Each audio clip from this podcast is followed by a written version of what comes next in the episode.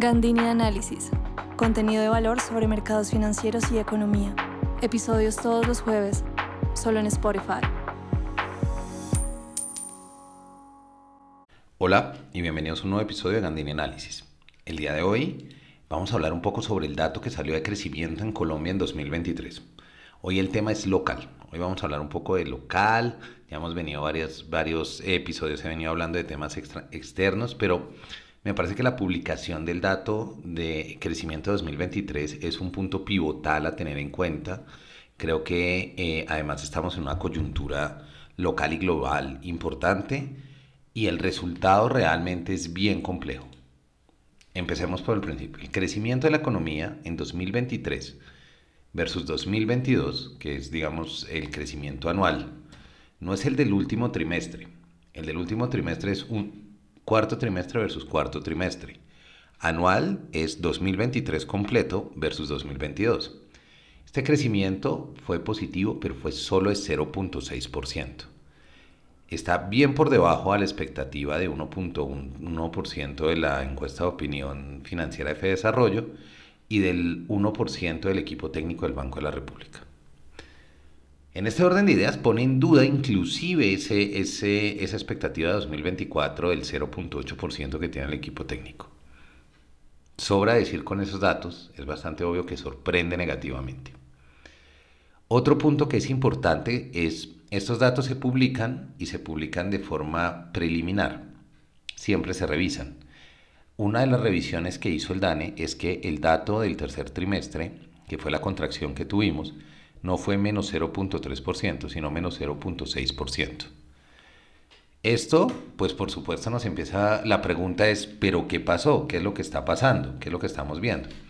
Entonces, si nos vamos a ver el PIB vía gasto, que es el de consumo, más inversión, más gasto público, más exportaciones netas, el dato que salta a la vista y que ha venido saltando a la vista todos los trimestres de 2023 es que se está contrayendo la inversión. Y si vemos 2023 versus 2024, cayó en 24.78%. La inversión. Eso es una conjunción de muchos factores. Y ya ahorita los vamos a hablar un poquito más. Pero hay muchas cosas que se están juntando. Cuando hablamos de inversión, estamos hablando de el problema de las altas tasas que tenemos, que vienen de la política monetaria del Banco de la República, es uno, pero también confianza, expectativas, riesgo país. Esas también son cosas que van importando en, la inversión porque no es solamente eh, cómo nos está pasando adentro, sino cómo nos viene afuera y es relevante para tenerlo en cuenta. Este detalle de la inversión se nota de una forma más clara en el PIB vía producción, que es sumando los sectores de la economía, porque los mismos tres sectores que hemos visto golpeados todo 2023, sin ninguna sorpresa nos mostraron una contracción. Claro, fue más fuerte. Cuando vemos, por ejemplo, industrias manufactureras, 2023 versus 2022, se redujo en el total del año menos 3.5%. Construcción, menos 4.2%. Comercio al por mayor, 2.8%. Estos son sectores que pesan mucho, muchísimo en el, en el PIB. Entonces, claro, esto lleva, digamos, a que, a que veamos en la serie, en la serie original, digamos, estos, estos efectos. Entonces, este 0,6 que estamos viendo está afectado negativamente por estos sectores. Son sectores importantes. Eh, curiosamente, minas y canteras, que es uno de los sectores que más ha atacado, digamos, el, presente gobierno y que más dudoso está en, su hoja de ruta futura, pues es el que da crecimientos positivos con 2.6, agricultura con 1.8, eh, tenemos, digamos, las actividades financieras con 7.9 y de seguros, que son importantísimas. Entonces, pero si ustedes se dan cuenta, la parte de inversión y de consumo está muy concentrada acá. Construcción es inversión, es inversión de largo plazo para los hogares. Industrias manufactureras, comercio al por mayor y al por mayor y al por menor. Entonces aquí estamos viendo cosas que son relevantes. Cuando abrimos el capó de cada uno de estos grupos, lo que estamos viendo es que realmente se redujeron industrias, construcción y comercio en todos sus subgrupos. Por ejemplo, industrias manufactureras, elaboración de productos alimenticios, fabricación de productos textiles, transformación de madera y productos de madera, coquización, que es fabricación de productos de la refinación del petróleo también, mezcla de actividades de combustible, fabricación de productos metalúrgicos, fabricación de muebles, colchones y demás, todos se contrajeron entre el 2023 y el 2022. Eso está mostrando desaceleración. Y esta desaceleración se va, a, se va a empezar a reflejar y ya se empezó a reflejar en el dato de desempleo. Mirando el dato de desempleo, eh, esto va a tener un impacto importante si se siguen contrayendo sectores eh, de industrias manufactureras. Lo mismo nos pasa en el caso de la construcción.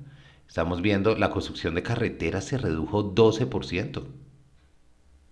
Construcción de edificaciones residenciales y no, residenciales fue de menos 0.1%, pero la construcción de carreteras y vías de ferrocarril menos 12.3%.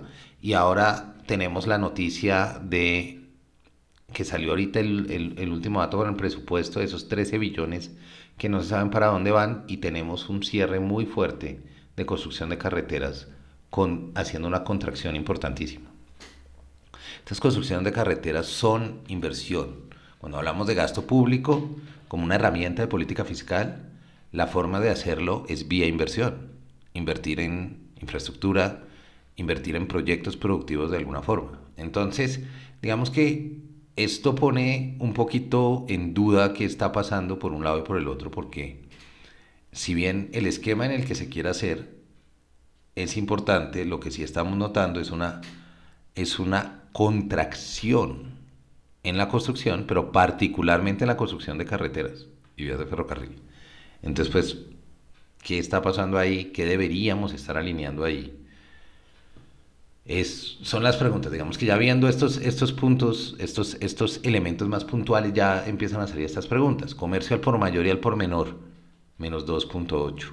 Alojamiento y servicios de comida, menos 5.4. Transporte y almacenamiento, menos 0.9. Lo que hace que el total de comercio al por mayor y al por menor, menos 2.8.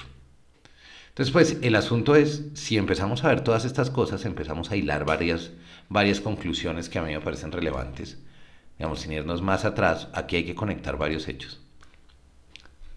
Primero, no nos digamos mentiras. Este dato, no importa cómo lo pinten, es preocupante. No solo por estar debajo de las expectativas, sino que está mostrando una mayor debilidad de la economía. Eso sí es cierto. Dos, en este ritmo no parece que el 2023 fuera el piso, entonces las expectativas de 2024 ya empieza a sonar la palabra recesión, de tener crecimiento negativo en 2024 y lo que eso podría implicar, ¿no? La inflación sigue siendo afectada por los aumentos en precios de combustibles.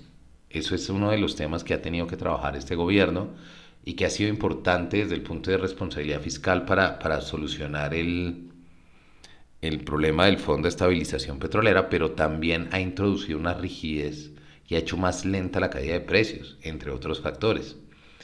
Entonces, ¿qué pasa? Pues que altos precios por más tiempo también afectan el consumo.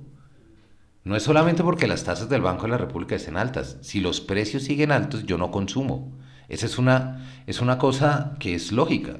Si ustedes en su casa les empieza a subir el costo de algo, o dejan de consumirlo o buscan un, un sustituto, un perdón, un sustituto. Eso es importantísimo y es importantísimo tenerlo en cuenta. Seguimos en altos niveles de precios. Seguimos fuera del rango meta del banco. Entonces no son solo las tasas, es el alto nivel de precios que también deteriora. Y si nos damos cuenta, pues uno, el, una de el que mayor se contrajo es alojamiento y servicios de comida. Son cosas que los precios les pega duro. Son cosas donde digo, o sea, para no ir más lejos, llevo cajita, entonces de mi casa, más vale para no comprar el almuerzo. Son cosas así, suena muy sencillo, suena muy simple, pero son cosas que se van sumando. Y ahora sí, las altas tasas sí tienen una implicación, no podemos decir que no. Afectan la compra de vivienda, la inversión, claro, porque los préstamos se hacen más costosos, pero también desde el punto de vista fiscal hay que tener en cuenta que no solo son altas tasas de interés, hay cambios de políticas como lo que pasó con los subsidios de, vivienda que están pasando factura. Estamos viendo caídas en, en, las viviendas y eso es importante. Entonces también es como empezar a ver, al final, digamos, yo creo que la gran conclusión para mí es, Es muy tentador salir y culpar de tasa, las altas, altas, eh, perdón, las tasas altas del Banco de la República y decir que ese es la el culpable de todo. No, es uno de los factores. Pero la verdad es, no es el causante de todos nuestros problemas en la economía. Entendamos que adicionalmente la política, la política monetaria se demora entre 12 y 18 meses en afectar las tasas, entonces ya empezó a bajar tasas el banco ahorita, hay que esperar a ver qué sucede, de pronto esto, esto lleve a que tome una posición más agresiva y decidan, por ejemplo, en la, en la siguiente reunión que no se toma decisión de tasa, decidan de, eh, reducir tasas. Pero más allá de esto es,